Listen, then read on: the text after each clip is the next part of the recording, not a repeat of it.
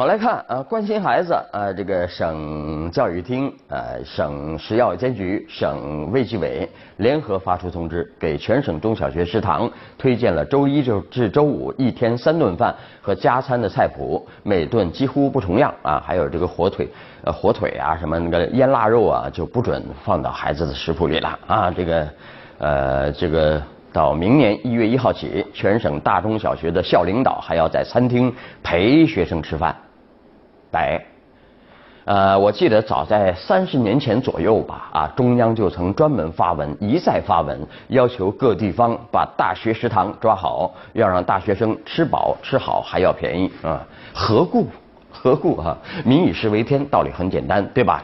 你看学校食堂的难吃和社会上的美味形成高反差啊，这尤其让人心心意难平啊。摆明了说吧，学校食堂呃往往有权力勾兑。啊，有腐败，里面有硕鼠啊啊！这三十年过去，我们充分相信啊，这一回省里各部门如此重视学校食堂，更多的是出于关心关怀，是善举，人证无疑啊！鼓个掌吧。呃，网上的事儿哎，广州有位八十一岁老奶奶街头画画卖画，感动了不少网友。有不少人呢说，哎，我们结伴，我们去买画吧，对吧？啊，有不少的键盘侠。先感动后愤怒，呃，再往后就骂娘，呃，说老奶奶太可怜了，你这怎么政府不管呢？太气人了啊！嗯，其实感动是没有错的，但得看角度啊。我们不要动不动就拿出可怜别人的姿态。老百姓过日子嘛，呃，每家都会有各种各样的难处。尤其是有一些家庭呢，会因为重大变故，比如说有人生病啊，呃，顶梁柱垮了呀，等等原因啊，困难就会更大更多。社会救助，我们说是一方面，另外一方面，我们得敬佩人家靠自己的劳动摆脱困境的一切努力，对吧？那么从社会管理的角度说呢，能给百姓谋生赚钱提供更多的方便，不要总是板着脸一味的禁呐、管呐、限呐，那就最好不过了啊。呃，广东省气象部门那发了预报了啊，说了这个昨天开始呢，新的冷空气啊源源不断要达到广广东啊，今天明天啊冷空气补充南下，那这个气温呃将逐日下降，全省转为寒冷天气，真的入冬了啊。啊，昨天说了个冬天早晨起不了床的姑娘啊，姓刘，我还记得啊。但今天说个呃九零后啊，叫王旭瑞，听说过没有？很靠谱啊，大名鼎鼎啊。他是广州呃一家信息科技公司的 CEO 啊啊。今年年初呢，他作为大学生创业代表，受到了李克强总理的接见啊。他在分享这个创业经历时，他说过啊，大学生创业前呢，应该多做积累，少一些盲目啊。而做兼职摆地摊儿是不错的切入方式。他还为大学生创业群体代言，希望政府能搭建针对大学生创业者的一站式服务平台。他第一桶金靠摆摊儿啊，他说一天能赚一千多呢啊。他说要不是广州城管很给力，说不定他还会摆多几年地摊儿。啊，这就说了啊，一说创业呢，好多人就想着高大上啊啊，但其实做任何事情都要从小事做起。这第一桶金怎么来啊？也就是启动资金怎么来吧？啊，那的确是个大问题。你看现在实行的什么呀？空手套白狼。嗯，我编个瞎话，编个故事，我去忽悠那风投去，说不定哪个一糊涂就给我几百万，多好啊！好多人这么想啊。呃，其实还是要踏踏实实的劳动啊。那个国内外经济大环境，你看现在这个情况啊，中国制造正面临着前所未有的困境。困境在哪里？为什么你们都去到跑到日本去买马桶圈呢？对吧？这个问题现象，我们分析本质，什么原因啊？那么中作为中国制造业的典型样本，珠三角啊有着标本意义啊，所以说呢，北京青年报啊派记者走进珠三角，解读珠三角用工现状。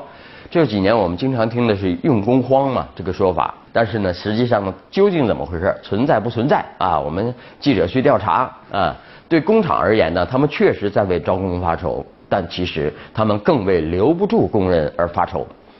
呃，招不到人是量的问题啊，呃，留不住工人呢也是量的问题啊，更是质量问题。为什么呀？在这个大多数工厂生产线上的工人工作经验不超过六个月，不超过六个月，全是新人啊。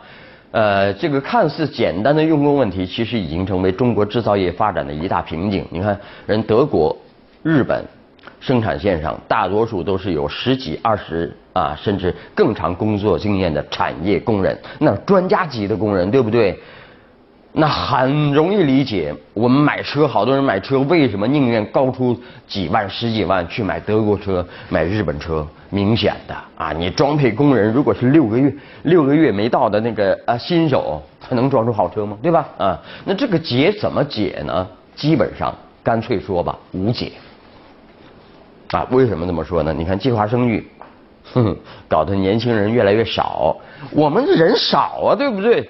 这是我们优势啊，对吧？再过两年，年轻就是资本，会越来越明显，吊起来卖，你能拿我怎么样啊？呃，这是第一。第二，长期的教育非常有害。教育的导向是什么呢？就是成功人士都不干活，干活的都没出息。于是好多人宁愿没出息，他也不干活。卖，啊，想改变这个现状。你没个一二十年的等待啊！现在不鼓励生二胎嘛，对不对？啊，呃，说不定呃，再过段时间全放开了，能生多少生多少，对吧？鼓励啊，呃，如果没嗯嗯不不等个一二十年啊，如果没有教育这东西的洗心革面，那改变现状基本没戏。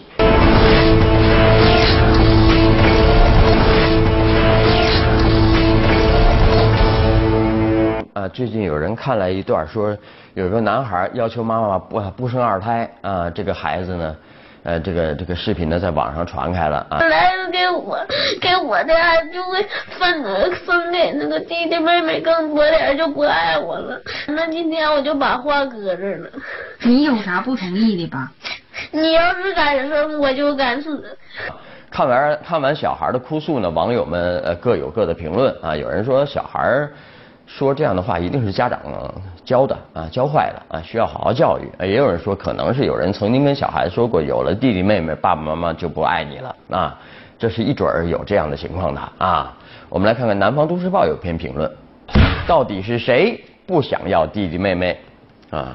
评论说了，随着这个二胎政策的放开呢，呃，这个又有一大波人呃获得准生许可，成为观望一族了啊。尤其是对这一代独生子女来说，他们的孩子有望过上与父母成长过程中完全不同的生活，成为另一种人。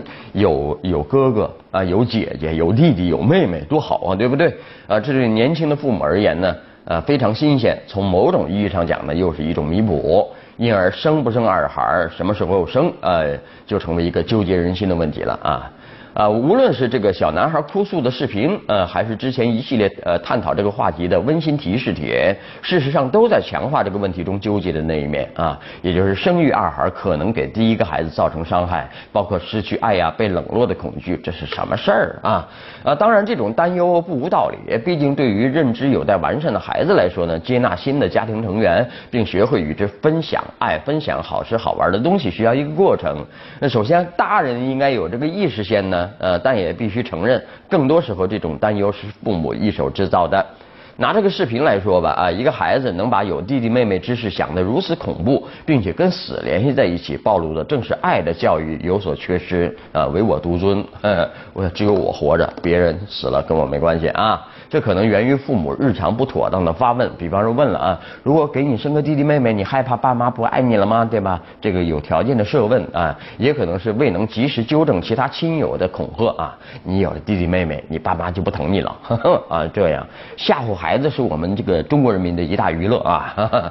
呃，另外明知孩子有所顾虑，呃，非但不及时安慰啊，还拍下来发上网供人取乐，更表明这个父母的心态是扭曲的。人肉他好吗？那 至少不那么诚恳，对吧？啊，还有一点呢，不少父母之所以犹豫生不生二孩啊，其实跟这个对第一个孩子的影响跟没关系啊，都是自私。啊，另外一些因素，比如担心二孩与第一孩性别相同啊，就凑不成一个好字啊，有这么一部分人，或者是工作压力大啊，担心孩子拖后腿啊，自己升官发财就呃希望少了之类的啊。当然还有一批啊，说考虑生二孩的夫妻呢，同床异梦啊，彼此做好了分手准备了啊，他们恨不得那第一孩子都消失，怎么可能要第二个孩子呢？对吧？所以说要不要二孩呢？对他们来说不过是试探啊。也就是说，这些父母比谁都更看重自己的感受，更自私，却反过来责怪孩子不懂分享，试图独占爸妈的爱。还有比这更搞笑、更荒唐的吗？对不对？该骂啊！还反映一件事儿啊，作为学生家长呢，经常被一些无良教育培训机构的营销电话骚扰啊，不胜其烦啊。这电话啊，一般都这样开始啊，某某同学家长啊。啊，把把我我们家孩子名字就报出来了啊啊！他他说我们推出了什么什么课程啊？你们要要不要看看呢？要不来上学啊啊？呃，上课呀，说话比较亲切，而且知根知底，知道孩子叫什么名啊，还甚至知道他在哪个学校上学，呃，上几年级。呃，这个这骚扰电话这个局面逐渐控不住了。我我一个月至少接三五回啊，呃，这个怎么说呢啊？呃刚才说的这一段呢，其实不呃，除了是老马的亲身感受以外呢，这是北京一位家长的申诉啊，我们也经常遇到啊，我相信各位也经常遇到这事儿怎么解，什么性质的问题，我们来看评论。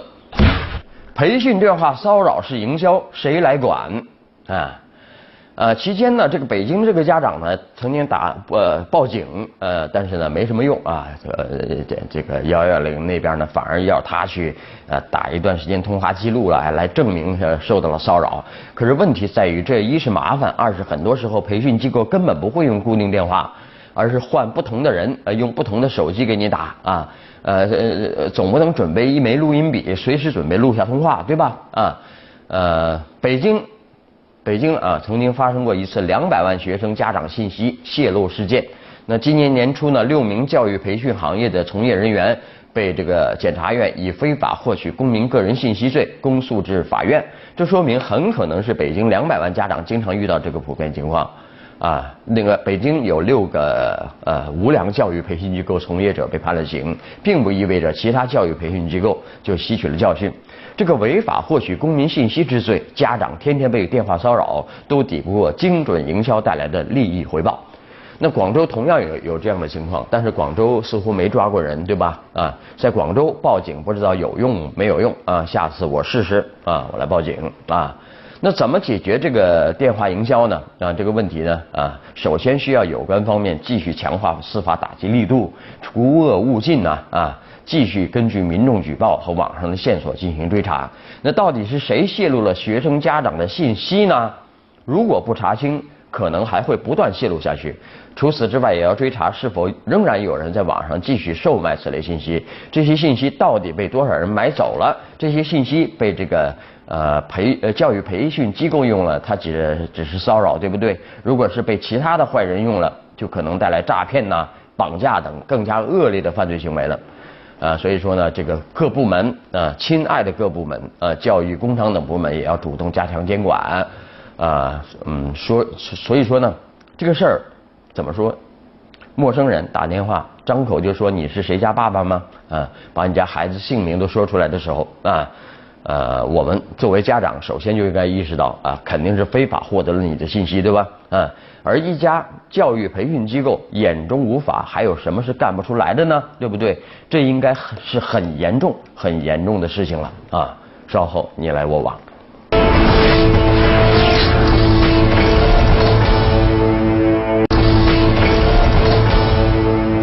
好，你来我往，看大家怎么说啊？这个环保部通报说了啊，这个空气质量排名啊，沈阳居首啊，邢台、保定紧随其后啊，北京呢啊逃脱了啊，不在这个实名当中。我们来看网友们怎么评论这事儿啊？有一位说了，没有北京并不奇怪，北京一有雾霾就受到了全部的关注，难免给人北京空气最差的印象。事实上，空气更差的河北却少见大幅呃大篇幅的报道。那好了，那今天节目就这样。回看更多新闻，请关注本台官网、荔枝台、每日推送 APP，还有微信公众号。明天晚上还是这个时间，我们不见不散，拜拜。伫立在群山之间，春天里